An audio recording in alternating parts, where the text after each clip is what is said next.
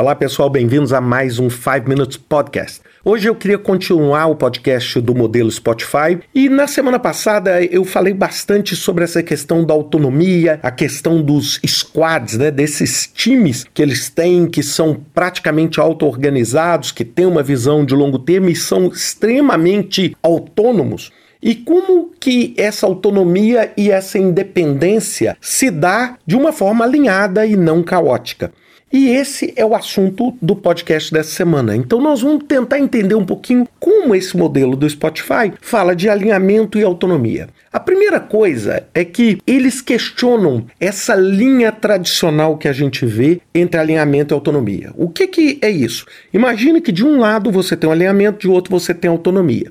E quando você tem muita autonomia, você tem baixo alinhamento. Por quê? Todo mundo faz o que quer, você não consegue alinhar nada. Ou quando você tem muito alinhamento, você tem baixa autonomia, porque aí uma pessoa manda e todo mundo obedece. Então, como balancear isso? E eles elaboraram um conceito de uma matriz 2x2, onde no eixo dos Y está o alinhamento, no eixo do X está a autonomia.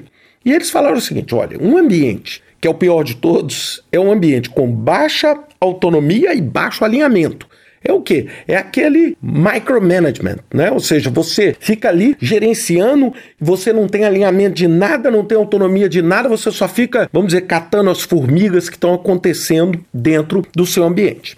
Agora, coisas comuns é quando você tem um alinhamento alto e uma autonomia baixa. É quando você tem um líder que explica a você o problema e explica a você a solução. Como eles fizeram no vídeo explicativo desse modelo que foi elaborado pelo Spotify, onde eles falam o seguinte: seu problema, eu tenho que atravessar o rio e a solução é construir uma ponte. Bem, o que, que acontece quando você tem uma autonomia muito grande, mas um alinhamento muito baixo? É um problema enorme que a gente tem quando você tem times distribuídos. Você tem o Frankenstein, que é o quê? Todo mundo tem tanta autonomia que as coisas, você faz um pedaço do código de um jeito, você faz um pedaço de outro jeito, é mais ou menos o seguinte: você imagina você construir uma casa com uma parede concreta, uma parede de gesso, aí a outra parede é de alvenaria, e aí uma parede não encaixa com a outra e você constrói uma coisa que não é sustentável. Agora, o que eles querem, e é o, o objetivo do trabalho deles, é um autoalinhamento com a autoautonomia.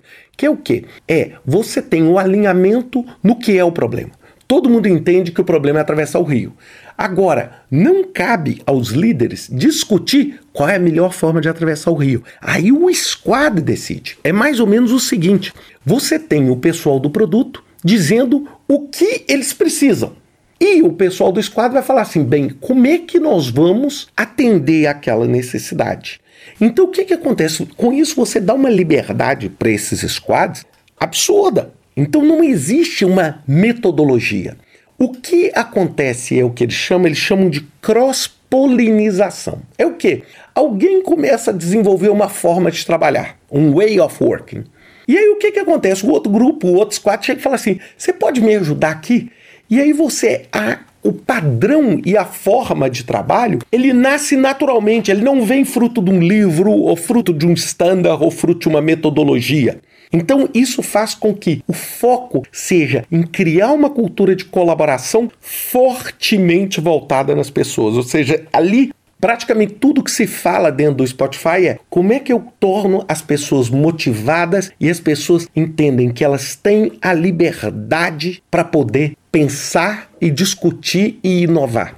Então é esse é o grande segredo desse desenvolvimento. E aí o que, que eles fazem? eles combinam esses squads em o que eles chamam de tribos. Então, uma tribo é um conjunto desses squads. E você também reúne as pessoas nos chamados chapter. O chapter é como se fosse um conjunto de experts. Os engenheiros, por exemplo, vão ficar num grupo, num específico chapter. E esse chapter, a grande função dele é o planejamento de carreira e o planejamento de longo prazo daquelas pessoas, porque uma pessoa pode dar um squad hoje, no outro squad daqui a um ano. Então, o que, que acontece? Essas pessoas cuidam desse caminho das pessoas. E eles têm também um outro grupo, olha só, é um organograma bastante diferente, que é o que eles chamam de guild, que é a comunidade. E qualquer pessoa pode entrar ou sair dessas comunidades. E essa comunidade é exatamente para criar mecanismos que aumentem a colaboração. Uma outra característica que fez com que eles fossem extremamente bem-sucedidos nesse modelo é o que eles chamam de o release independente. Eles pensam o seguinte: cada funcionalidade pode ser desenvolvida com um código de uma forma. O que você controla é a interface entre esta funcionalidade e outras funcionalidades. Então, com isso, você faz o quê? Você, em vez de fazer um movimento grande ou uma alteração grande que exige uma integração muito grande, você já monta o seu sistema como se fossem peças de Lego. Você só tem que ter o padrão ali para que uma peça se encaixe na outra. Agora, o squad tem ali autonomia para colocar e fundir aquela peça da forma com que ele achar melhor. Então, cada squad trabalha de uma forma diferente. Eles geram aprendizado via retrospectiva. Então, é como se você criasse um ambiente de confiança, porque isso só funciona se você romper a cadeia natural de comando e controle e partir para uma cadeia de colaboração. E uma das frases que mais me marcou quando eu estava observando um pouco mais esse modelo, ele disse era o seguinte: se você quer ter agilidade em larga escala, você tem que ter confiança em larga escala. E um dos maiores desafios para você implantar um modelo como esse é você ter uma cultura de confiança onde as pessoas tenham uma segurança psicológica para poder acertar, para poder tentar e principalmente para poder falhar. E é isso que eu vou discutir na parte final desse podcast, é como o Spotify trata o fracasso e os releases. E é isso que nós vamos ver na semana que vem com mais um 5 Minutes Podcast. Até lá.